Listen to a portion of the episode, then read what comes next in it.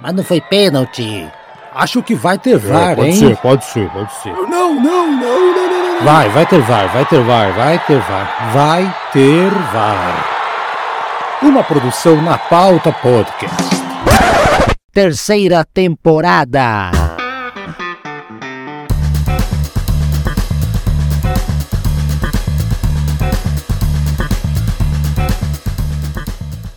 Sejam bem-vindos, episódio 91 do podcast Vai Ter VAR, cada vez mais próximos do centésimo episódio. Sou o Thiago Nasser Timler, estou com os meus amigos Gustavo Botelho Boa noite, gente. e Bruno Torres, Boa noite, gente. Segue o vice-líder. em uma noite chuvosa, uma segunda-feira, 17 de abril, aqui em Curitiba. Lembrando a todos que esse episódio, assim como os demais, está disponível nas principais plataformas agregadoras de podcast. Além disso, estamos também no Facebook. No final desse episódio, temos novidades para anunciar em relação ao Facebook do Vai Ter VAR. Então vamos começar. A gente teve a estreia do Campeonato Brasileiro nesse final de semana, a competição que todos estávamos esperando, final dos estaduais, início do Campeonato Brasileiro.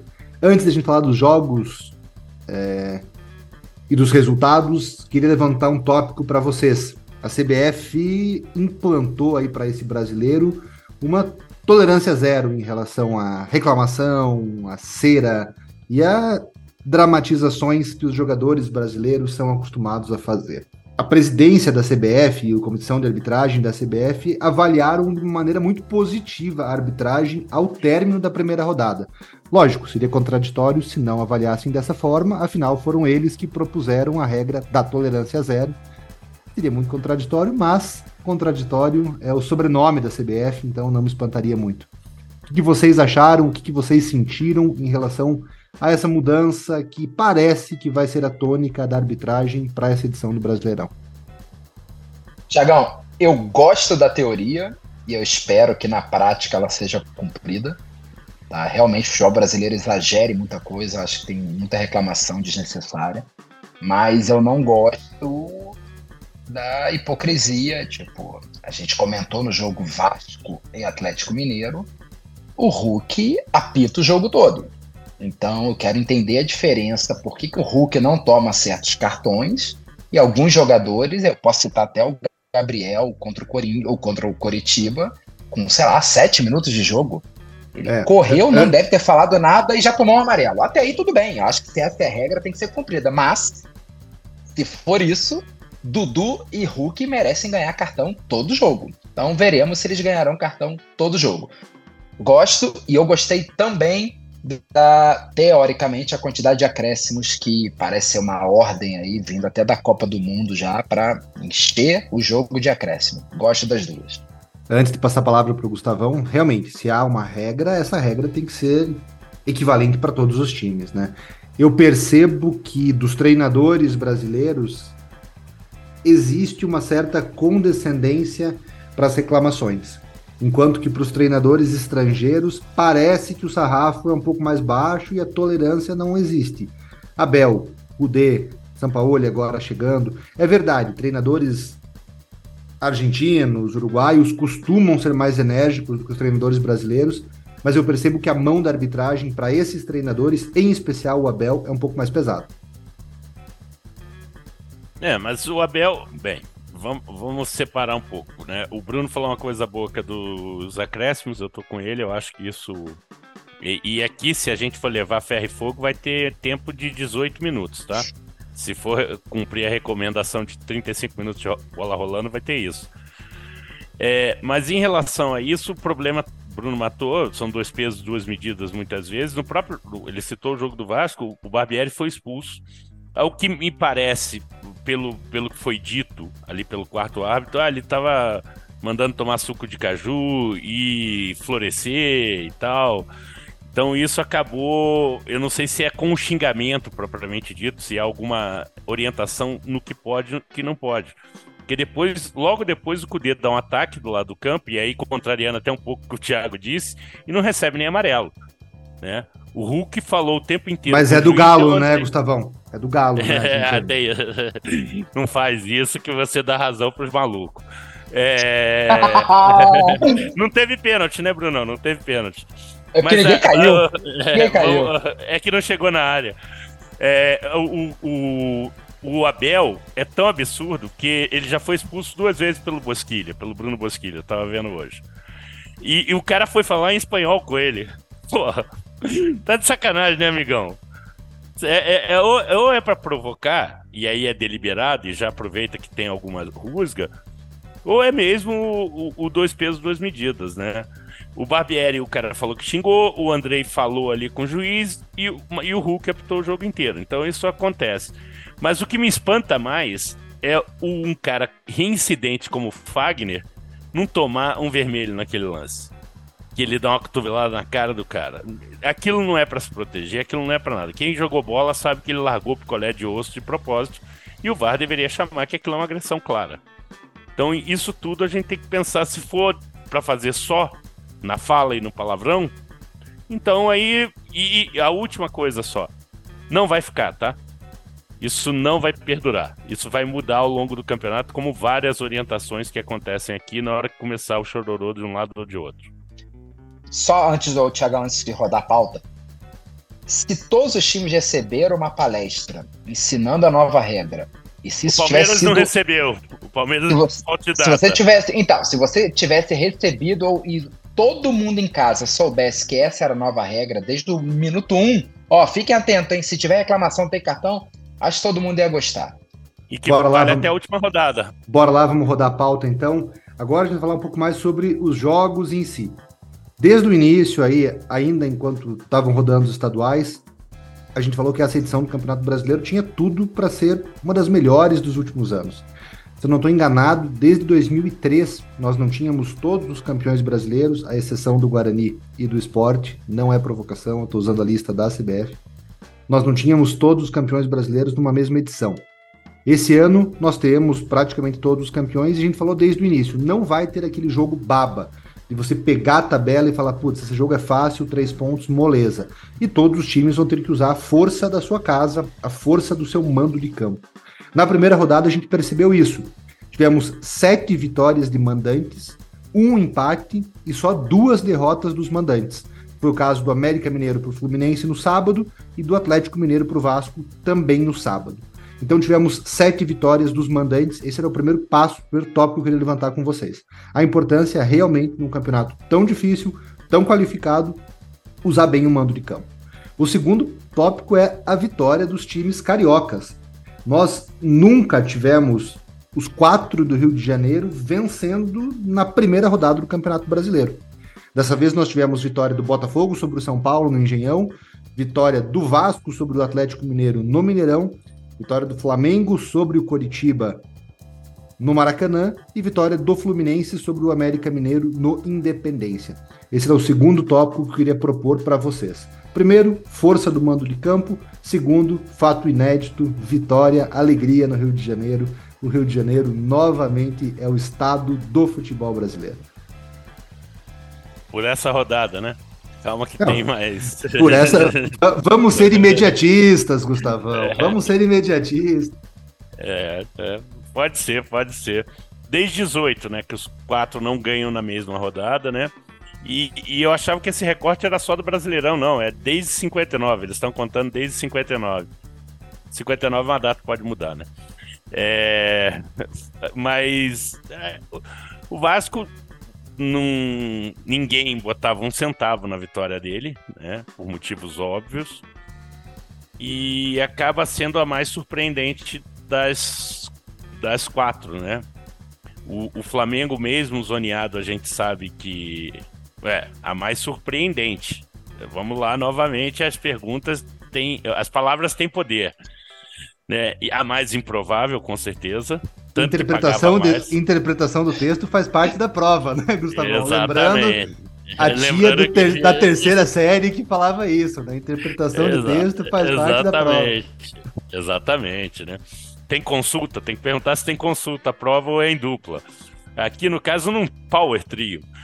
Mas falando assim, o, Flamengo foi praticamente protocolar, né? A gente vem falando muito sobre a, a fragilidade do Curitiba e, e, do Curitiba, e mesmo assim o...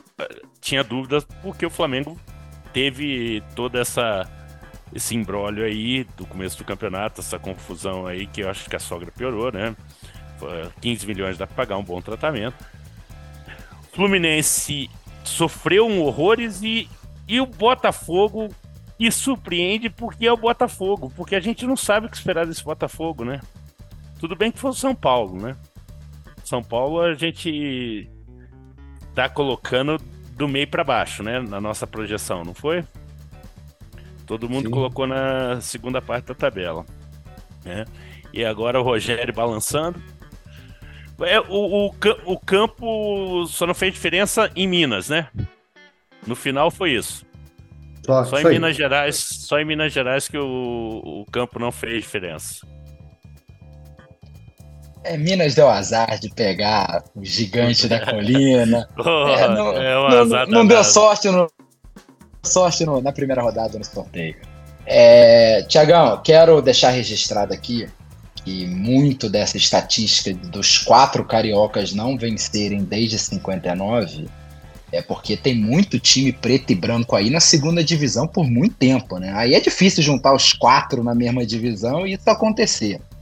Mas é, tudo isso bem. aconteceu dito só isso, por 28 anos, né? Seguido, dito né? Isso, dito no Campeonato isso. Brasileiro. No Campeonato Brasileiro. Ô, Tiagão, dito isso, é, o Fluminense mostrou que vem muito forte. O Vasco realmente surpreendeu e muito. E foi bem armado e dominou o Atlético. No início a gente estava comentando o jogo, nós três, e pare... parecia que se o Vasco fizesse 4 a 0 os primeiros 20, 25 minutos, estava justo. Então foi muito legal ver o Vasco assim. E só um, uma constatação: se há quatro anos atrás vocês falassem que o Botafogo hoje estaria do nível do São Paulo, ninguém acreditaria. E é incrível como São Paulo evoluiu e o Botafogo devagarzinho vai subindo degrau a degrau. E hoje você não pode cravar que o São Paulo é melhor que o Botafogo, é que vai fazer um campeonato melhor. Isso é legal, mas que é mérito do Botafogo e as duas SAFs cariocas, pelo visto, permanecerão na Série A ano que vem. E só para puxar um ponto, Tiagão, o, o, gramado, né? Bastante ah, sim, sim, sim, sim, Santos, Só para a gente usar o fator casa, né? Aí mais uma melhoria visível, né? E tomara que isso se reproduza. Ah, aproveitando, Gustavo, o São Paulo perdeu mais dois ou três jogadores nesse jogo. É incrível, o São Paulo joga em grama sintética e perde dois, três jogadores. É assim no Palmeiras, assim no Botafogo. O problema é mais na preparação do São Paulo ou realmente os jogadores do Botafogo, sei lá, treinaram muito e não tem esse problema? Então, Bruno, é assim, esse tipo de gramado, ele foi planejado para não ter esse tipo de problema, tá? Esse Exato. não é o gramado com a borrachinha que a gente joga. Então ele passa por uma série de inspeções lá, é... e esse do Botafogo é 100%, né? Porque tem alguns que são misto, em, em variações todas lá permitidas, mas existe um, um, um consenso que, teoricamente, e aí não vi nenhum estudo em relação a isso, é, teria mais lesão em gramado sintético do que gramado natural, tá? Só que, por exemplo, no, onde eu vi estudo sobre isso há um tempo atrás, quando a gente tinha até comentado um pouco isso, mas não indo muito a fundo, foi no futebol americano que eles se equivalem. No futebol americano, sabe qual é o maior problema? os estádios que dividem com beisebol, por causa da areia. Então, quer dizer, é, é assim, em relação à grama sintética e à grama natural, no futebol americano não faz diferença. É óbvio, é outro tipo de esporte, mas é, também tem lesões de torção, essas coisas todas. E como nós já vínhamos falando, eu realmente acho que a tônica desse campeonato vai ser poder de jogar em casa. Eu acho realmente que é o que vai diferenciar os clubes que vão brigar por cair dos clubes que vão brigar para não vão brigar para cair. Realmente acho que aqueles que fizerem bom aproveitamento dentro de casa, muito provavelmente vão passar longe da briga pela segunda divisão. E para os times que não têm equipes tão competitivas, caso Coritiba, Santos, Cruzeiro, talvez se souberem aproveitar o fator casa, seja um trunfo para se garantir na, na primeira divisão. Acho que cada vez mais, a gente já vem falando isso desde o início do ano, e cada vez mais eu tenho certeza que para esse campeonato o fator casa vai ser decisivo. Gente, rodando e, pauta. Pode falar. E só para fechar, uma informação, né? Que é a maior média de público numa primeira rodada de brasileiro, né? O maior público pagante foi no Corinthians e Cruzeiro, o maior público presente Flamengo e Coritiba. Então, é a maior média, são 22 mil. Deixa eu ver aqui que eu passei. 22.233, superando a de 2019, que foi 19.864. Então, superou, esperou bastante na média. E Ainda... isso é uma coisa que o Bruno vem falando, né? que o campeonato de pontos corridos pegou no gosto, tanto que a média de público vem subindo. Ainda falando sobre o fator campo, antes da gente passar para mais alguns assuntos que tangem a, a, a, direção e gestão, assunto campo ainda, foi uma, decisão, uma discussão, por assim dizer, que tivemos hoje durante o dia no nosso grupo do WhatsApp e a gente quis trazer para o programa aqui para todos os ouvintes. Qual o resultado foi o resultado, foi o melhor resultado por assim dizer? Qual o resultado mais expressivo da rodada? A vitória. Não, expressivo é outra coisa. O melhor é a pergunta-chave. Melhor. Vamos lá. Então, beleza. Qual foi, qual foi o melhor resultado da rodada? A vitória do Fluminense por 3 a 0 sobre o time qualificado do América Mineiro ou a vitória de 2 a 1 do Vasco sobre o time badalado, mas tropeçando atualmente do Atlético Mineiro? Eu um não catadão. Tenho... Fala, um, fala o que você quer falar. Um catadão. Eu não tenho dúvidas em responder que a vitória do Vasco foi o melhor resultado da rodada. Não tenho dúvida. Você. In... Não vamos entrar na seara da qualidade das duas equipes. Por enquanto. Pega a tabela. Saiu a tabela do Campeonato Brasileiro. Você é um torcedor do time A. E você olha que o teu time na primeira rodada vai enfrentar. Opção 1, o Coelho em Belo Horizonte. Opção 2, o Galo em Belo Horizonte. Qual desses dois resultados você fala e esqueça, é zero ponto? Para mim é o Galo. Eu acho que o Galo, no momento, é um time que tá um catadão, como o Gustavo falou, mas se ajusta e é um clube que acho que não vai passar grande sufoco. Segundo ponto, ponto da qualificação da equipe visitante o Fluminense sair do Rio de Janeiro e beliscar três pontos de qualquer time fora da sua casa é plausível. É o atual campeão carioca, é um time que vem encantando a muitos como um dos melhores é, jogos apresentados no Brasil, enquanto que o Vasco surpreende. O Vasco ficou de fora do Campeonato Carioca, o Vasco não está em nenhuma competição internacional, o Vasco caiu na Copa do Brasil, o Vasco saiu de São Januário e tirou três pontos do Galo. Então acho que tem esses dois pontos: o mandante, mas também o visitante. Você vai receber hoje, pergunta pro torcedor do Grêmio, cara, você vai receber dois times na tua casa, você prefere o Fluminense ou o Vasco? Ele vai falar, prefiro o Vasco. Porque o Fluminense ele vai arriscar tirar três pontos de qualquer um fora de casa, pela qualificação técnica que tem a equipe dele. Então eu não tenho dúvida em responder que a vitória do Vasco foi, é e sempre será a melhor vitória em uma primeira rodada da história dos campeonatos brasileiros. é, equivalente a Sampaio e, e, e, São Paulo, né? Quando o São Paulo era campeão em 91, 92, eu acho. O Sampaio Correia ganhou 3 a 0. É, essa época aí. Mas é, eu, eu discordo, porque a melhor vitória foi por 3 a 0 com um time dando um chocolate no segundo tempo, num time muito melhor do que o Galo do Cudê. O Galo do Cudê é um time horroroso, gente. E, e até ele cair, e, e, isso era um risco que o Flamengo corria um tempo atrás e agora o, o Galo corre, porque o, o Cudê é dead man walking. É igual o Conte no Tottenham. O cara mete o pau no elenco, você acha que vai acontecer o quê?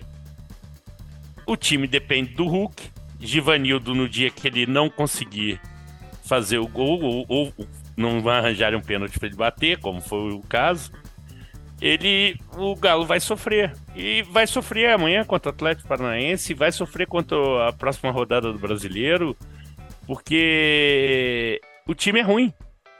Por mais que a gente saiba que o elenco é qualificado, é um time que não tá jogando. É, pergunta pro Maringá se ele preferia pegar o América, o América Mineiro voando, batendo no Penharol. ele, gra... ele, ele guardou essa desde a metade da Ei, tarde, cara. O que, que vocês acham? Você acha que o Maringá preferia qual, né? É, mas falando sério, assim, ah, a, vitória, a, vitória do Vasco, é, ela é circunstancial, tá, Thiago? Ela é circunstancial. Ela foi Justamente por isso que eu acho que é o melhor resultado, Gustavo. Não, por ser mas é, circunstancial. É, mas é, a questão é, é, é o melhor resultado por ser circunstancial ou não é justamente porque o outro é uma construção? É um resultado melhor porque ele vai trazer coisas melhores vai te demonstrar mais. O mais improvável, o mais é, difícil de se reproduzir, ou você tem dúvida que no domingo agora, que tem Vasco e Palmeiras ainda sem local definido, é... o, o Vasco corre um grande risco de perder para Palmeiras. Um grande risco de perder para Palmeiras. Porque o Vasco não vai conseguir defender o jogo inteiro contra esses times o tempo inteiro. Mas eu falei no programa anterior que eventualmente o Vasco vai tirar esses pontos justamente porque é o tipo de time que o Vasco vai se sentir melhor. Quando o Vasco tiver que sair para jogar contra Cuiabá, contra, contra Coxa, Goiás, é, Bragantino, o Vasco vai ter dificuldade, porque não tem armação. É uma questão de formatação de time também. Não, e o América eu... merecia, o América, só para pontuar, o América merecia muito ter feito gol no primeiro tempo. Jogou muito mais o Fluminense. Depois Lele, o garoto do tombo que nós tomamos, que desequilibrou. Brunão, quem vence. Um voto pra cada. Agora é você. Ah. Tricolor de Laranjeiras ou Gigante da Colina? Quem magoou o coração dele há duas semanas ou, ou, ou quem ele deitou com duas vitórias seguidas? Aí não tem nem discussão. Vai valorizar qual? Ô, Thiago, para começar, esse catado do Atlético Mineiro ele ganhou sem dificuldade o Campeonato Mineiro sobre o América Mineiro. Então eu vou, eu vou excluir, eu vou excluir, vou excluir essa variável. Inclusive eu, acho... para passar pelo Atlético, que você falou lá do Amistoso e tal, ele teve dificuldade, muita inclusive. ele muita tá com muita mágoa, ele tá com muita mágoa acumulada. O Atlético eu nem lembrava mais que o gigante perdeu do Atlético. Mas vamos lá, Thiago. É, eu sou um defensor já há muito tempo de uma tabela fácil no início do Campeonato Brasileiro. Então, assim, o jogo Flamengo e Curitiba, pro Flamengo, foi. Nossa, graças a Deus o jogo foi no Maracanã. Porque se o jogo fosse aí no Sul, ele poderia perder, empatar. O time talvez não tivesse no ânimo, no apoio da torcida e já começaria o brasileiro atrás. E eu digo isso, eu estava conversando com o nosso ex-integrante Caio. Pô, São Paulo é muito azar, é muito diferente você pegar o Botafogo em casa você pegar lá no Engenhão. Então, não é bom certos jogos fora de casa. E dito isso, o Vasco vencer o Atlético Mineiro foi com certeza o melhor resultado da rodada.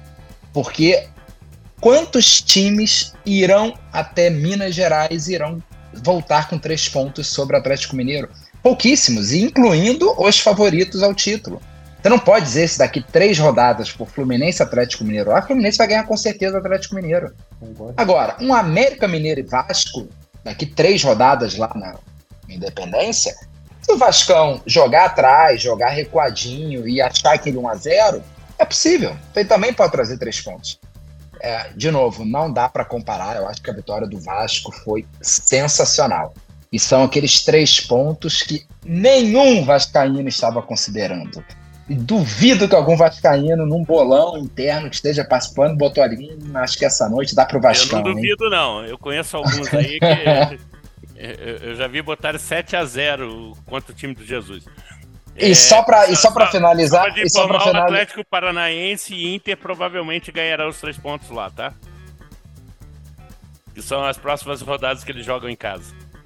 Se o Cudê não cair até lá, vai, escreve o que eu tô te falando tanto o Atlético Paranaense quanto o Inter jogam lá. Então, era isso que eu ia te falar, Gustavo. Ah, acho que essa Hulk dependência não é mérito do Cudê, tá? Acho que desde 2021 o Atlético é um com Hulk e outro completamente diferente sem o Hulk. E aí, mérito do Hulk, tá? Mérito do Hulk. Bruno, Bruno, o time pode ser um e vai ser sempre. O, o Paris Saint-Germain sem o Messi é um, sem o Neymar é outro. É, os caras são acima da média, os caras decidem. Isso vai acontecer a questão é que o time não sabe jogar e não tem alternativa nem para melhorar o Hulk. Gustavo. O Hulk, o Hulk teve uma hora que ele tava vindo armar aqui em cima, Bruno, no jogo.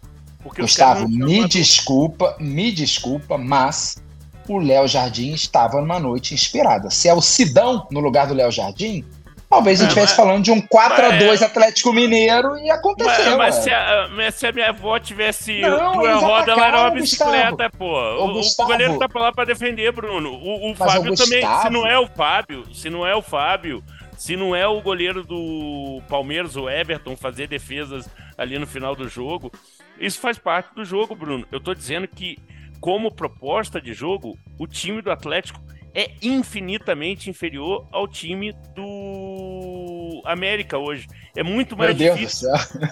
Eu jogo, quero saber se o Guardiola entrou no lugar dos do Mancini. Não, se o América Bruno. Mineiro se terminaria top 5 na Premier League. Porque Você, você não tá viu, num assim, amor. aí é uma questão, é uma questão de te- vamos voltar para a interpretação do texto. Você tá colocando palavras na minha boca. Eu tô dizendo que como time, hoje, quem viu os últimos cinco jogos do Galo, os últimos cinco jogos do América Mineiro, vai concordar comigo, Bruno.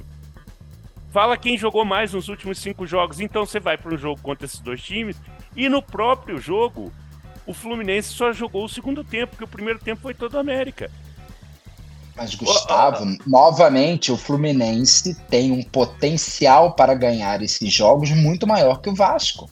Sim, É aí você tá tá, falando- falando do mais improvável, eu tô falando o melhor. Isso reafirma Então, o Fluminense o como mais- candidato. Vasco, o- isso, é, isso é uma vitória que, Bruno, eu tô te dizendo, isso é uma vitória improvável, que é ótimo e tal, e não entra no planejamento, mas o Campeonato Vasco é outro. Isso não vai ter, eu te garanto que quando a gente chegar lá no final do Brasileiro, o Vasco não vai ser por causa dessa vitória que ele vai ter caído ou vai ter conseguido uma coisa. Entendeu? Esses três pontos vão valer tanto quanto os três pontos que o Vasco provavelmente vai deixar no caminho, perdendo para o Cuiabá em casa. Porque esse é o tipo Concordo. de time. Entendeu? Concordo? Então, como Concordo. a, a do Fluminense eu acho que pode fazer diferença. Porque eu também acho que Nego não vai ganhar do América. Esse América lá, sim. Só para finalizar o assunto brasileirão, Thiago. Que delícia você poder sentar no sofá sábado às quatro da tarde até 11 da noite.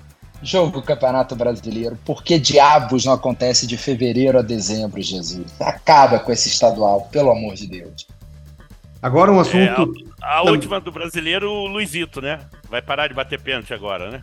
40% de aproveitamento, meu Deus do céu, cara. Valeu três pontos? Porque foi bem no meio do Y, não, não saiu nem do lado ali. Porra. Cairo Santos não faria melhor. Ainda sobre Atlético Mineiro, mas agora sem nenhuma dúvida de que seremos unânimes. O torneio campeão dos campeões de 37 deve ser reconhecido como o título do Campeonato Brasileiro do Galo na inauguração da Arena MRV. O presidente da CBF estará no evento e vai anunciar a homologação. Com isso, o Galo passa a ser o primeiro campeão brasileiro. Ridículo, né? Não, não tem muita palavra para descrever, né? Ridículo. E você sabe o que me incomoda mais dessa história? Porque já tem o nome. O, o título já tem o nome, que tá inclusive no hino do Galo. É campeão do povo. É, o título é, é campeão dos campeões, né? Campeão dos campeões. Isso. Acho que é, é o título que eles põem. O Campeonato Brasileiro começou em 1971. Ponto. Qualquer coisa antes disso tinha nome Concordo. diferente. Ah, mas é um torneio de relevância nacional? Sim, mas não é campeonato brasileiro. Bom, E, e quando você for falar campeão do Campeonato Brasileiro, você conta de 71 em diante. perfeito. Antes disso, você fala, o cara ganhou a Taça Brasil, ganhou o Roberto Gomes Pedrosa lá, ganhou a Taça Tirulipa, a Fita Azul, é, Copa Rio. É, é, eu uso a mesma métrica para o título do Vasco, que é o Sul-Americano de 48, não é Libertadores, se chama Sul-Americano, tem esse nome. Primeiro campeonato sul-americano. É uma conquista continental? É. É igual a Copa Toyota. O nome é Copa Toyota, a gente tem que chamar as coisas pelo nome. Tô brincando, é campeonato mundial. É ridículo, estão rasgando a história. Eu acho engraçado que provavelmente quem começou toda essa palhaçada é o Palmeiras, que está sendo mais beneficiado, e provavelmente por causa da zoação de não ter mundial. E aí quis, porque quis ter um mundial marra. Tanto o Palmeiras não acredita nisso, que se você pegar várias imagens ali, na, sei lá, no final da década de 90, o próprio Palmeiras estava dizendo, tetracampeão brasileiro. Você olhava no CT, tava só tetracampeão brasileiro e os títulos depois de 71. O próprio Atlético Mineiro comemorou muito o, o, o tal do título 2021, agradecimento especial do professor Tite, é, onde ele diz: fui bicampeão, fui bicampeão depois de 50 anos. Bacana, Por, bacana para por favor, dê Mineiro. nome pra todo mundo, não é só o Tite, não. Tem que agradecer mais gente aí. Na CBF não tinha só o Tite. O complô era muito maior que esse, Bruno. Você tá personificando no coitado do Adenor. Toda Estávamos falando da da- dependência de Hulk, mas tudo bem, não vou entrar nesse assunto de novo, porque isso ainda magoa aquele meu amigo flamenguista. É, e é isso, é ridículo, estão rasgando a história. Estão pensando que daqui 60 anos, é, não, o Atlético vai contar esse título de 37. É ridículo, completamente ridículo. A pergunta que fica é: por que, que 87 não é oficializado? Mas é oficializado. A justiça, a CBF, todo mundo já oficializou. Você pode discordar com a, com a determinação oficial, mas oficialmente há um campeão. Nacional. Brincadeiras à Importa- parte. É importante falar, é, não, o campeão do Campeonato Brasileiro, porque campeão nacional aquele ano tem dois. Brincadeiras à parte, eu acho que o nome é muito importante. Eu acho que ah, o, o argumento que usam é sempre, mas era um não havia campeonato brasileiro pré-71 e esse foi um torneio de relevância nacional. Ok, perfeito. É um campeonato, é um, é um troféu de relevância nacional, mas não pode ser chamado de campeonato brasileiro. Eu acho que isso todos somos unânimes. Brunão puxou Palmeiras. Eu queria também puxar o gancho para um assunto envolvendo Palmeiras. Palmeiras e Flamengo. Os dois times que dividem as opiniões recentes, uma rivalidade enorme nos últimos 3, 4 anos, inclusive em relação a ideias. O Palmeiras se mostrando uma gestão muito mais austera, muito mais organizada, enquanto que o Flamengo mostra uma gestão muito mais amadora, muito mais de broderagem. Dentro do campo também, antíteses. O Flamengo, um time muito mais alegre, um time que joga muito mais bonito, propõe muito mais o jogo, enquanto o Palmeiras, um time muito mais reativo, um time muito mais burocrático. Então, realmente, nos últimos anos, dividem o cenário esportivo do Brasil com suas ideias e com seus planos de jogo. Durante a semana, a Leila provocou o Flamengo quando falou sobre a Libra, a Liga do Futebol Brasileiro, falando que ela não vai deixar que alguns clubes que acham que são melhores mandem nas decisões e mandem no rumo do futebol brasileiro. Se acham que o futebol brasileiro é pequeno para eles, que vão para a Europa. Para a Europa. O Real Madrid está lá esperando. Leila ficou quieta por uns dois, três dias e voltou a cutucar o Flamengo nesse final de semana. Abre aspas. Se for para um ou dois clubes mandarem na Libra, eu prefiro que fique no atual formato, com a CBF mandando no Brasileirão. Nós não iremos nos submeter à soberba de nenhum clube. Eu luto por distribuição homogênea de receitas. Não quero que só o Palmeiras se dê bem, quero ver um futebol forte. Podem ter certeza de que eu irei lutar para que essa condição de unanimidade acabe. Vocês deveriam estimular outros dirigentes a desabafar a sua opinião, como eu fiz. Não podemos deixar essas discussões somente entre quatro paredes. Então, o discurso da Leila foi um discurso de alguém que pensa no futebol brasileiro. Digo o discurso, porque eu não sei se realmente ela defende o futebol brasileiro tanto quanto ela disse defender. Toda forma, foi uma cutucada direta na diretoria do Flamengo e nos planos do Flamengo em relação à, à criação da Libra. Coloca um pouquinho mais de tempero nessa rivalidade grande que vem se formando entre o Clube Paulista e o Clube Carioca nos últimos 4, 5 anos. Quer falar, Gustavo? Não, pode falar, pode falar, Bruno. Tá procurando Tá. coisa. É, eu acho que esse assunto exige, exige uma certa sobriedade, porque ele é sério por um aspecto. A, a discussão toda que tomou conta da mídia, aí nisso o Mauro César bateu bem essa semana. Ah, o que a Leila tá fazendo, ela tá gritando por algo que ela não tem razão e onde que é os times da Libra assinaram um documento, um regulamento, que seja, onde qualquer alteração só pode ser feita através da unanimidade. Isso para começar a Libra lá atrás e todo mundo assinou e todo mundo concordou. O problema é que agora a Leila quer alterar essa condição no contrato, onde uma maioria simples pode determinar o, o rumo uh, de qualquer decisão da Libra. Isso inclui a divisão de receita de televisão. Horas. Então, daqui a pouco, metade dos times mais um decidem que Cuiabá deve ganhar a mesma coisa que o Flamengo, o Flamengo é obrigado a aceitar. E o Flamengo, assim como o Corinthians, que eu fico impressionado como o Corinthians tá sempre quietinho nessas discussões e só vai. O Flamengo ganha e o Corinthians ganha atrás. E o Corinthians nunca se mete em confusão. O que acontece é que Flamengo e Corinthians eles estão cedendo para que a Libra saia. Então eles estão aceitando que a diferença entre eles em relação aos outros diminua e diminua bem para ficar cada vez mais próxima da Premier League, a diferença entre o primeiro e o último colocado. E isso é bom para o futebol. E aí tem que concordar. O dinheiro não pode ser um time ganha 10 vezes mais que o último colocado. Acho que nisso está todo mundo começando a ficar de acordo. Agora, uma divisão que vai ficar no máximo 3 para 1 é justo. Começa a tentar igualar um pouco, mas nunca vai ser igual, porque o Flamengo e o Corinthians têm muito mais torcida que os outros. Então, eles sempre vão acabar ganhando mais. E, na minha opinião, é justo. O que não pode é o Flamengo ganhar 300 e o Cuiabá ganhar 15. Agora, o Flamengo ganhar 400 e o Cuiabá ganhar 200, tá justo. O Cuiabá vai ganhar muito mais e o Flamengo vai continuar ganhando mais que os outros. Então, essa é a discussão. E a Leila tá gritando que ela quer rasgar esse contrato e quer que seja maioria simples, algo que ela assinou. Ninguém botou a arma na cabeça do Palmeiras. E eu acho só engraçado é que nunca essa discussão vale para onde o Palmeiras é beneficiado. Por que, que o Palmeiras ganhou 40 milhões no Campeonato Paulista desse ano e o Água Santa ganhou, sei lá, 3 milhões? Essa diferença é justa? Nisso o Palmeiras não quer tocar. Quando ela é beneficiada, ninguém toca.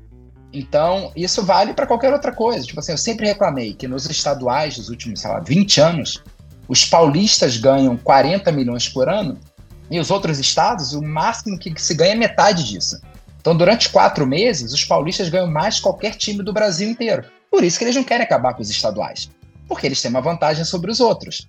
Isso é muito complicado. E aí eu só fico com medo, porque a Leila se aproveitou máximo da fragilidade do Flamengo no pior momento do ano e saiu atirando para ganhar moral com a torcida. E acho que ela foi muito mal, tá? Eu acho que a Leila não deveria agir dessa maneira. Tem uma cortina de fumaça, porque ela não quer mais botar dinheiro da Crefisa no Palmeiras e tá querendo chamar para a torcida fingindo que ela é demais, que ela tá defendendo. Eu acho que ela foi muito mal nessa. É, só para corrigir, Bruno, não, é, ela não quer maioria simples, né? Ainda não a, a, forma de votação ainda não foi definida, mas a ideia era fazer uma maioria qualificada que teria que ser dois terços, tal. Mas assim, de qualquer maneira, é, você tem razão quando ela assinou, né? Aí tem uma questão de cronologia de como as coisas foram feitas, porque essa proposição foi lá no começo da unanimidade e quando começou a conversa com o futebol forte, né, da Libra com o futebol forte, esse era uma das questões que o futebol forte brigava para não ser incluído na criação da liga. Então não é só na criação da Libra, aí da liga como um todo fazendo a união entre o futebol forte e a Libra. Então se dissociaria e esse é o impasse atual. Em relação à divisão de dinheiro, a gente pode falar o que quiser. Se a gente quer os modelos, se a gente quer uma liga forte que funcione, a gente tem todos os modelos aí e eles estão aí solidificados há muito tempo, com, é, é, mostrando para gente o que deu certo e o que dá errado. É só você ver como a, a, a, a Liga perdeu espaço nos últimos anos e a Premier League cresceu absurdamente. Né? A La Liga é, era uma das que mais é, concentrava dinheiro e poder em pouquíssimos clubes. E isso funcionou por um período, mas depois de um tempo o pessoal foi perdendo interesse global. Eu digo de forma global, estou falando como negócio, não estou falando como esporte só não, tá? Mas eu sou a favor da distribuição, mas até porque a distribuição não vai ser igual, Bruno, porque não tem como ser. É, é assim, a receita não vai ser igual. Isso é uma fatia ínfima do faturamento de Flamengo e Corinthians depois. Quando o negócio estiver andando, isso vai ser uma parte muito menor do que vai faturar quando as coisas andarem, quando a liga for real. Senão a gente vai ficar sempre nesse exercício que aí a gente fica à mercê, e aí eu concordo muito com você, que é a Leila errou. Ela agiu como torcedora. Instituição não pode agir como torcedor. Tá? É, eu sei que a gente dá risada muito de coisas do Twitter, mas quando é da instituição eu não gosto. Quando vai, quando vai negócio só tirar sarro e, e, e sobre uma vitória, eu acho válido. Mas quando você vai para humilhar, para justamente bater quando está caído, aí eu acho besteira, porque soa como aproveitador só do momento. Vou surfar na onda porque meu time tá ganha, ganhou o estadual, tá ganhando as coisas aqui, nós somos um timão, e o outro time tá sem técnico no começo brasileiro, entendeu? Esse é, é, é o problema. Eu assino embaixo isso que o Gustavo falou. E eu acho que dirigente trata assuntos do clube com uma seriedade maior do que o torcedor deve tratar. E não só o dirigente, eu acho que o próprio jogador de futebol, enfim, profissional do meio, deve tratar de uma maneira um pouco mais, um pouco mais séria. Não gosto de, de provocações quando envolve dirigentes. Eu não sei vocês, eu tenho a impressão que esse assunto da Libra é, nunca vai se resolver. Eu acho eu que. Eu sei é... que não vai, eu sei que não vai. Eu, eu tenho impressão que, que, eu tenho impressão que fica discutindo, é meio utópico. Não, não consigo imaginar uma sessão do Vasco em prol, eventualmente, do Fluminense, ou Coritiba ceder em algo, eventualmente, para o Atlético. Eu não consigo imaginar isso no futebol brasileiro. Confesso, até deixei vocês falarem um pouco mais, porque confesso que esse assunto da Libra me entedia um pouco eu já li bastante, eu já busquei bastante informação, a gente percebe que a, não vai, não anda. Tem um livro muito interessante da, chamado, a tradução para o português é A Liga. Eu não lembro como que é o termo, o nome original em inglês, que detalha a criação da Premier League. Cara, tá no livro. O que o Gustavo falou, a gente tem modelos N pelo mundo afora. No futebol, no futebol americano, beisebol, basquete, exemplos não faltam. Não é que vai ter que descobrir um conhecimento, inventar a fórmula de uma liga um pouco mais igualitária. Não. Exemplos existem a rodo no mundo inteiro em N esportes. A gente não copia porque a gente não quer, porque o dirigente brasileiro é um torcedor que foi elevado ao posto de presidente do clube. Eu, eu confesso, me enche um pouco a paciência o assunto da Libra justamente por isso. Eu não consigo ver um Mas futuro. Aí mas é que tá, Thiago. A... Eu já vejo um futuro porque o que move tudo na vida é dinheiro. E está sendo apresentado para esses times muito dinheiro se essa liga for criada. A questão é que um grupo da galera que tem menos torcida criou porque quer tentar bater de frente, acha que um bloco grande deles vai valer muito dinheiro. E pode ver quem tem dono, quem são os da SAF e os clubes com maiores torcidas estão do outro lado. E o Textor, o, acho que até o cara do Bahia, eles não estão do lado da Libra à toa. Porque eu acho que eles viram seriedade em negociação. Isso vai muito além, tá? De apenas organizar um campeonato. Aí você vê um exemplo simples. O governo federal quer taxar as apostas. Esses times da Libra estão indo lá, tipo, todo mundo reunido numa figura só, e estão querendo parte desse dinheiro para eles dividirem. Então, assim, o bolo vai aumentar muito. O que aconteceu com a Premier League provavelmente vai acontecer com o futebol brasileiro em relação à América do Sul. Se você pegar o dinheiro todo aumentando, o Cuiabá provavelmente vai faturar mais com o River Plate. Agora, que ele vai faturar menos com o Flamengo e Corinthians também vai ser verdade, que é o que acontece na Premier League. Eu acho que não é só dinheiro que move as coisas, é poder. Na hora Eu ia que falar esses... isso. Eu ia falar é, isso. É, é o poder, mas a, cara. É. Mas a partir do momento que eles, que eles determinarem, e isso provavelmente o texto vai trazer, ó, temos que ter um presidente para a liga que não Aí tem nada a ver com futebol. Eu... Não, mas, mas, tudo bem, mas não tem ninguém, não tá relacionado a clube nenhum que vai se decidir, decidido. Eu tava pensando ontem, só na expulsão do Soteudo. o quanto o Campeonato Brasileiro, o quanto o Campeonato de pontos corridos não é justo. E aí a Inglaterra também tem um modelo que eu gosto, que é cartão amarelo, só, só suspende depois, sei lá, 5, não é? Ou 10, sei lá quantos cartões amarelos para suspender é, uma partida. Cinco, depois 10, depois 15. É isso. Então, assim, é isso, porque senão o time que pegar o Santos agora sem o Soteudo tem vantagem. E é isso. O ponto corrido ele era igual até a página 2. Então, uma criação de uma liga com toda uma regra definida, tudo. Eu acho que só favorece o futebol. O nome do livro em inglês é The Club. Exato, esse mesmo. É um livro bom pra caramba, vale a pena. A tradução tem alguns, alguns defeitos, talvez ler o livro original seja mais interessante, mas, mas vale a pena.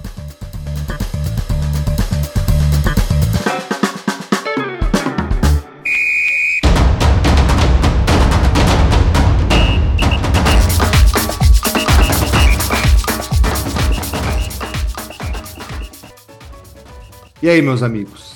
Treinador da seleção brasileira ou Premier League? Qual o assunto que mais interessa? Treinador de seleção brasileira, até porque a fofoquinha que saiu hoje encheu então, bora lá. os brasileiros de orgulho. Criou-se muita euforia ao longo das últimas semanas, dos últimos meses até. O possível sim, o flerte entre a CBF e o Carlo Ancelotti, treinador do Real Madrid, treinador multicampeão por vários clubes da Europa. Eis que na última semana chega uma notícia de que o Ancelotti não vai assumir a seleção brasileira e que vai sim cumprir o seu vínculo até o final da próxima temporada na Espanha, que seria em torno de maio de 2024. Então teríamos que ou escolher um treinador ou aguardar com o interino até metade do ano que vem para ter o Ancelotti na seleção caso seja o desejo do Ancelotti. E aí surgiram, obviamente, três nomes muito fortes, pelo menos no imaginário popular, para assumir a seleção brasileira. Um deles, por parte que a gente falou, mencionou agora da rivalidade entre Palmeiras e Flamengo, a parte verde e branca levanta o nome de Abel Ferreira. Argumenta que não existe nenhum treinador mais vitorioso do que o Abel, de que não existe nenhum treinador com poder de aglutinar vestiário, concentração, foco em torno de um projeto do que o Abel. A metade vermelha e preta defende a volta dele, Jesus. Ah, ah. O cara que acreditou, fez todos acreditarem em 2019 que o futebol bonito, o futebol bem jogado, o futebol alegre era possível de acontecer novamente aqui na terra de Santa Cruz. E a metade vermelha e preta dessa briga, que é Jorge Jesus. Enquanto isso, os neutros e os amantes de um futebol um pouco mais purista, um futebol mais pela alegria, mais pelo jogo em si do que pelo resultado, defendem Fernando Diniz, treinador do Fluminense. E agora ficamos aí nesse tripé: Jorge Jesus, Abel Ferreira e Fernando Diniz. Me parece que nenhum dos três nomes é um nome pronto para assumir a seleção brasileira, mas não acredito que fuja de um desses três nomes. Qual é a opinião de vocês? Tem algum nome correndo fora? Brunão, qual que é a fofoquinha que você recebeu? Coloca na roda. Ok, ok. Não, não, A notícia hoje é que cresceu. 10 minutinhos para esse assunto, galera. 10 minutinhos. Contado de relógio. Eu serei rápido, eu serei rápido. Cresceu nesta tarde nos bastidores da CBF o nome de JJ. Ele voltará. Que, ficará, que ele ficará livre daqui a um mês e que sonho dele, óbvio, seria dirigir a seleção brasileira. Eu, particularmente, como análise de futebol de forma imparcial, te digo sem sombra de dúvidas que é o melhor dos três, mas de longe. É muito melhor que os outros dois. Tá? Dito isso, como torcedor do Flamengo, eu vou torcer muito para que seja Diniz ou Abel. Porque se os seus respectivos clubes perderem esses treinadores, vai ser um Deus nos acuda. Porque eles estão fazendo muita diferença, cada um do seu jeito para o seu time. Eu não sei o que seria do Fluminense hoje sem o Diniz, e muito menos sem o Palmeiras, sem esse escudo que é o Abel Ferreira. Tá? Mas entre Abel e Diniz, se eu tivesse que escolher, eu ainda acho que o Diniz tem mais a cara da seleção. Apesar de eu achar que o Diniz precisa estar no dia a dia treinando muito um grupo para jogar daquela maneira. Acho que não é só reunir os melhores e falar, ó, sai tocando aí desde trás, junta, grupa, tal, que vai dar certo, não. Quem sabe uma Copa do Mundo, mas só reunir agora, tem minhas dúvidas. Ah, pra mim não tem nem discussão. Pra mim é. Põe o Zé Ruela lá, um orelha de burro lá parado lá, até o Carleto terminar o Real Madrid mandar ele embora. E existe essa possibilidade. Ele falou que ele não rompe o contrato, enquanto o Madrid quiser ele lá. Mas, Mas a, conversa é quente em Madrid. Caso o Real não Queiram, conquiste a Champions, o Carleto não fica. Caia, que ele caia. Até porque tem um Nagelsmann aí, né? Que faz. que tem grife, que faz o olhinho do Florentino brilhar e tal. Desculpa. Mas o Carleto tem muito cartaz com um grupo, o que faz com que numa eventual vitória da Copa do Rei e da Champions, ele cumpra mesmo o contrato dele. E eu esperaria ele assim mesmo, tá? Nós vamos jogar uma porcaria de uma eliminatória, você pode. É, com qualquer um classifica aqui. Você pode colocar Abel Ferreira, que é Abel Braga, que a gente classifica. Abel. Pode colocar Zé Ricardo, que a gente classifica. Você pode colocar qualquer um que a gente classifica. Ainda mais nesse modelo de 48 seleções, né, é? Exatamente, é por isso. São seis vagas diretas, não é isso? Isso. Seis, seis em dez, ficam. E um vai para repescagem ainda, ou seja, só três não jogam a Copa. Então a gente vai classificar. Porque eu acho que tanto Abel Braga quanto o JJ não tem perfil nem tamanho para dirigir a seleção brasileira. Eu digo para você é, encarar as estrelas brasileiras mesmo, tá? E o Diniz não tá pronto. O Diniz não tá pronto ainda. O Diniz falta rodagem para ele. Então acho que nesse momento nenhum dos três é um bom nome. Como nenhum dos três é um bom nome, vamos esperar o nome de verdade bom do que pegar um mais ou menos. Parece o pessoal que tá acabando a noite começa a se desesperar e baixar o sarrafo da régua. Essa seleção brasileira, você é 10-10. Você não pode aceitar qualquer coisa para você. Melhor ir sozinho para casa. Vai uns seis jogos de eliminatório para casa que não vão ganhar de Venezuela, vão ganhar de qualquer coisa, só não inventar muito. Botar o Vinícius e o Neymar para jogarem junto, deixa os meninos se divertirem, nós vamos ganhar de Venezuela, Bolívia. E Aí, já que você... Mas já que você falou de seleção, citando o exemplo de uma seleção vermelha e preta indo para uma seleção amarela, o Carleto teria que dar garantias que daqui um ano e meio ele assumiria, né? sim, né? Você não sim, pode esperar sim, um ano e pouco não, e o Carleto. Não, Ah, não, tem que estar tá amarrado, não, né? É isso tá amarrado. É, o que é, aconteceu. É, São vermelho e preta. O não, é diferente, né, Bruno? É diferente, né, Bruno? Uma vai jogar é, sete vezes no mês, a outra vai jogar seis vezes valendo num ano. Eu concordo, é, eu concordo, é mas a questão, a questão, eu não, eu não sou um amante da seleção a ponto de dizer. Ah, não é muito tempo sem você já começar a criar um grupo pensando numa Copa do Mundo? Você vai perder Bruno, mais um ano posso, e meio sem trabalho nenhum? Eu posso te dar uns 40 exemplos de seleções tá que foram montadas em cima da hora e foram bem na Copa, porque a Copa é torneio curto. E a gente não tem nada para jogar a Copa América. Nós estamos lixando para isso, velho. A, é, a, comemoração de Copa América aqui, a gente não sai nem para beber no bar. A gente fica em casa, toma no máximo uma cervejinha e ganhou. É, é campeão não, concordo, triste. Concordo. E, Eu então, acho que o Carleto, o Carleto é o melhor nome disparado. Até porque Gustavão. a maioria dos jogadores ele gosta, né? Sim. Será é, que depois de tantos milagres, transformar água em vinho, curas pela Galileia, próximo milagre de Jesus é aproximar Bruno Torres da seleção brasileira? Olha, é fazer rapaz, o Bruno esse, torcer esse, pela esse, seleção brasileira, cara. É, não, é pro Bruno torcer para Gabigol e Pedro serem convocados. Bruno Henrique, é, Gerson, Davi Luiz, Arão. Todo mundo, ele vai torcer pro Flamengo de 19. Até com esse time a gente classifica na Libertadores, tá? Bruno? Rodrigo Caio, de zagueiro central. É. Até com esse time a gente classifica para Libertadores. Olha só, eu torceria pelo Brasil porque eles mudaram o regulamento depois do fatídico 2021. Agora tem data FIFA. Agora tem data FIFA.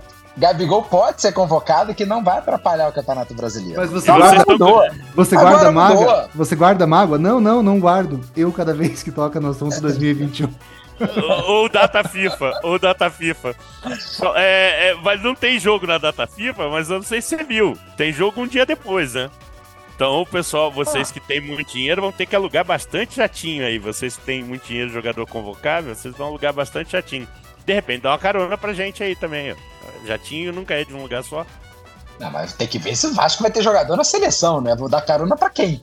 Andrei Eu, Santos, é. Andrei Ah, Santos. tá, E, e- em breve, Gabriel Peck e Aguinaldo. A- Pedro Raul, Pedro Raul, que tem a função de ser belo. Essa é a função. Figueiredo, que depois que Getúlio o abandonou, parece que É, Figueiredo. é, é, parece que tivemos problema. Vamos trazer Castelo Branco para animar a Figueiredo.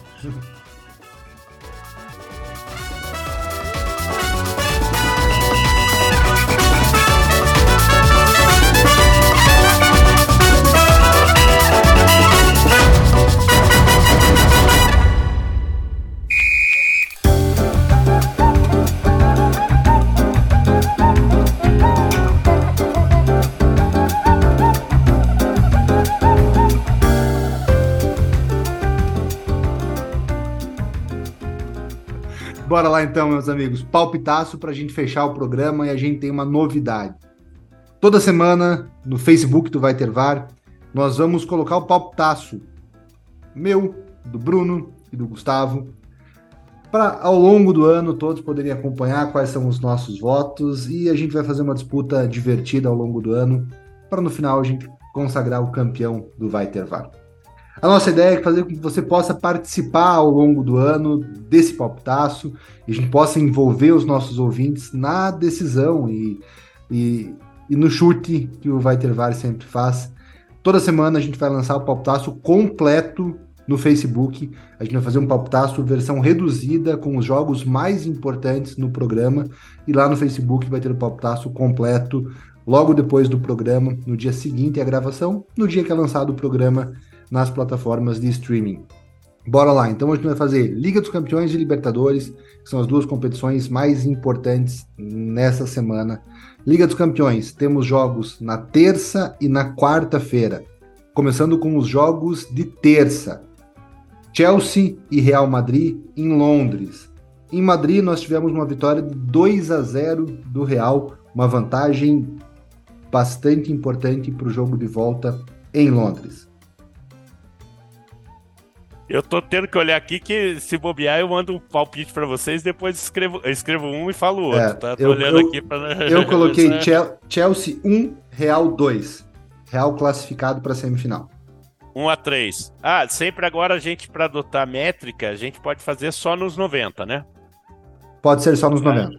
Aí aqui a gente fala se tiver sequência. Isso aí. Eu já sei que ele vai botar uma sequencinha em Napoli Milan, mas tudo bem. É, para mim vai ser um a um. Também na terça-feira, no Diego Armando Maradona, no sul da bota, Napoli e Milan. Um confronto tão desejado por mim nas quartas de final. No norte da Itália, quarta passada, Milan 1, Napoli 0. Eu aposto sem nenhum coração na jogada Ah, mas- de que o Napoli vence 2 a 0. Classifica para a semifinal. é, meu Deus do céu. Napolitani, não me odeiem. 0 a 0 Milan na semifinal. Ah, aí começa a equilibrar as coisas. 2 a 1 Napoli, com o Napoli vencendo na prorrogação. Osimene fará o gol da classificação. Quarta-feira, na Arena de Munique, Bayern e Manchester City. Jogo de ida em Manchester, 3 a 0 para os Citizens, resultado muito difícil, quase impossível do Bayern reverter. Eu coloquei 2 a 1 para o Bayern. Eu acho que vence, mas não leva. eu coloquei 2 a 1 City. 2 a 2 E é assim faz com que o jogo não termine. Vai ter um terremoto em Munique, inundado de cerveja, Allianz Arena, e não termina o jogo. Também na quarta-feira, no Giuseppe Meazza, vulgo San Siro, Internazionale e Benfica. Jogo de ida no Estádio da Luz em Lisboa, 2 a 0 para o time italiano.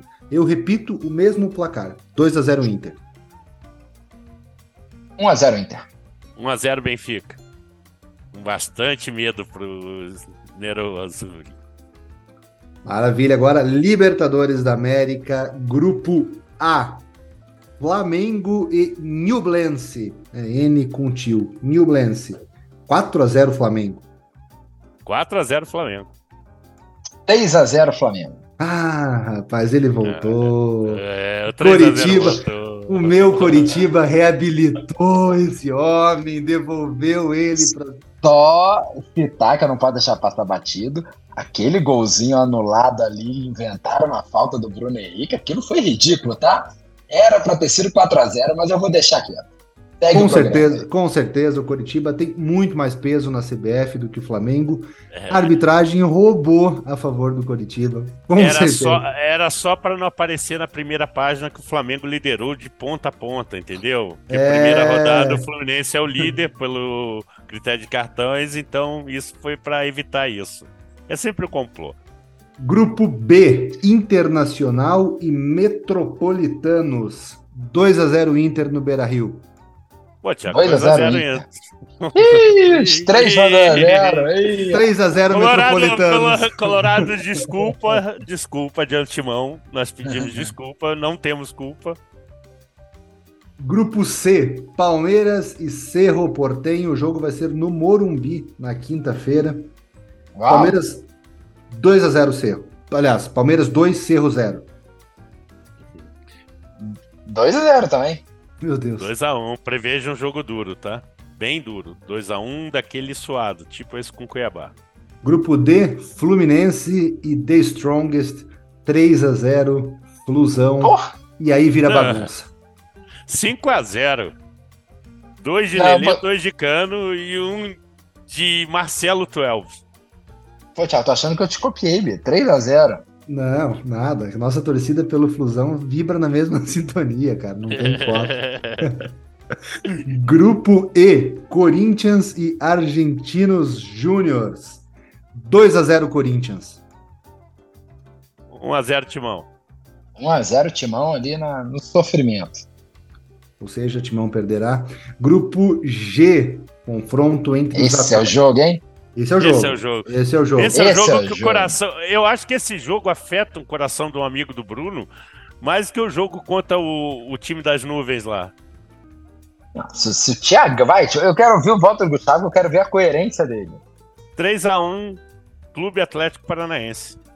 Cap Ah, ok. 3, Galo 1. 1 a 0 Atlético Paranaense. 2 a 1 Atlético Paranaense. Rapaz, vocês estão, elim- vocês estão eliminando o Galo mesmo na segunda rodada? Não, não elimina ainda. Só obriga a ganhar tudo depois. É, Meu, ganhar do, do, cara, do a- Libertar lá, eu duvido. A Comebol nunca vai deixar o Galo não passar. A gente tá Claro. esquecendo. O Galo Tem é um time... arena, pô. Tem arena. O presidente foi lá, Bruno. Até de porque, até porque a gente sabe que em Libertadores o Galo é favorecido. Você lembra alguma situação na Libertadores que o Galo foi desfavorecido, foi- Gustavão?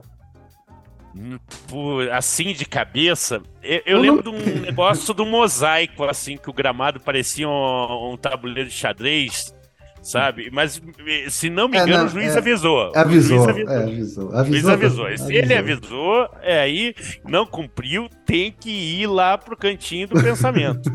não pode, não pode, ele avisou. O mesmo é. juiz que pediu pela vida com a filha abraçada ao castor depois da gravata do Vica, né? E posteriormente assumiu um cargo na Do direção. Fluminense, né? Do É. Fluminense. Que é co-irmão, fundador do outro time que ele ajudou. Então existe aí um- uma consanguinidade, um conflito de interesse. Mas Valeu. deixa quieto. Valeu então, meus amigos. Aos ouvintes, fiquem de olho no Facebook do Vai Ter Bar. Essa semana a gente vai dar uma repaginada, vai colocar as apostas, colocar os palpitaços. Cada vez mais a gente vai crescendo em mais redes sociais junto com vocês. Até semana que vem. Um abraço a todo mundo. Fomos. Valeu, galera. Boa noite e até a próxima. Boa noite, gente. Só para lembrar dos dois torcedores que estão cumprindo medidas na justiça do Flamengo, né? Por abrirem uma faixa morte a... aos, aos torturadores de 64. Então, assim, é... liberdade de expressão é só para um lado, e quando infelizmente a gente ainda tem pessoas que defendem torturadores por aí soltas, a gente vai ter esse problema, né? É, o cara pode matar no jogo que não acontece nada, entrar em campo e bater e não acontece nada. Os dois já estão usando tornozeleira eletrônica e proibidos de frequentar estádio, como medida cautelar, por serem muito perigosos com uma faixa dessa. Música